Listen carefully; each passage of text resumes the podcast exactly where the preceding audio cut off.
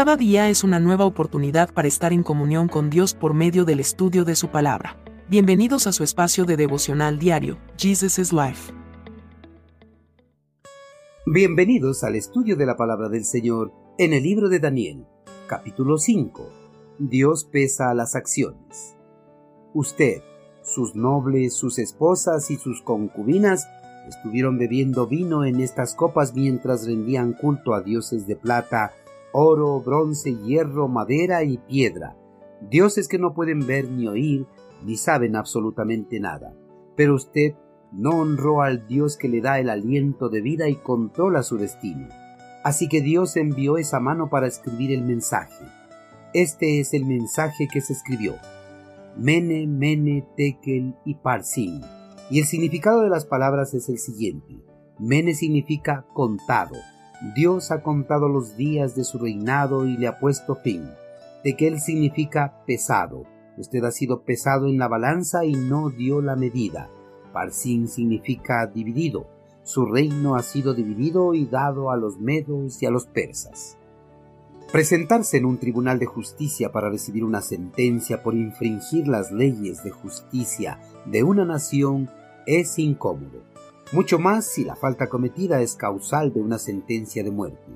Belsasar, el monarca del imperio babilonio, tuvo que llamar a un intérprete para que le pueda leer la sentencia dictada en su contra, la cual había sido escrita en la pared. Esta sentencia en contra de Belsasar no había sido dictada por un juez terrenal, sino por el juez celestial, un juez que dictaba sus sentencias con justicia y rectitud conociendo a cabalidad las infracciones cometidas por el infractor. Un juez que no le temblaba la mano para castigar a todos los que infringían la ley, sean estos gobernantes o simples esclavos, porque él era el juez sobre toda la creación. Antes de que la sentencia divina sea dictada en su contra, el rey Belsasar había organizado una fiesta real.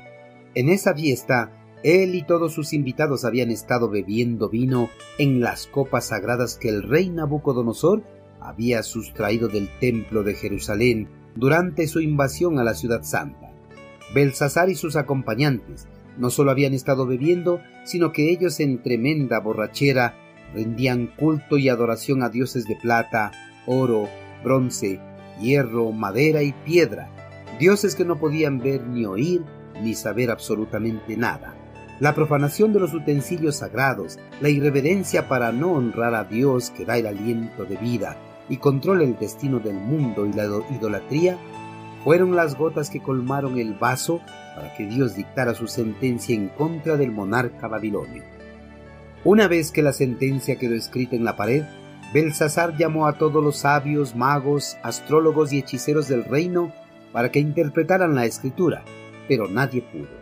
Ante el fallido de estos hombres, el monarca llamó a Daniel siguiendo la recomendación de la reina madre. Daniel, al estar en presencia del rey, dio lectura a la escritura en la pared y también le dio a conocer el significado. Daniel informó a Belsasar que el Señor de las Naciones, a quien él había insultado, había contado los días de su reino y había determinado que habían llegado a su fin.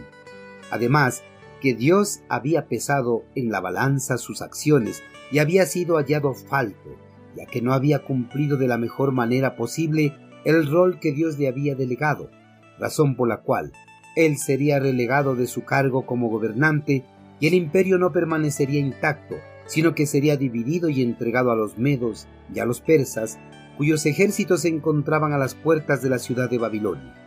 Belsasar, pese a saber los errores que había cometido su padre durante su gobierno y los castigos que afrontó, no honró a Dios, sino que lo deshonró mucho más que su antecesor en el trono, por lo cual fue despojado de todo sin ninguna oportunidad de resarcir su irreverencia a Dios.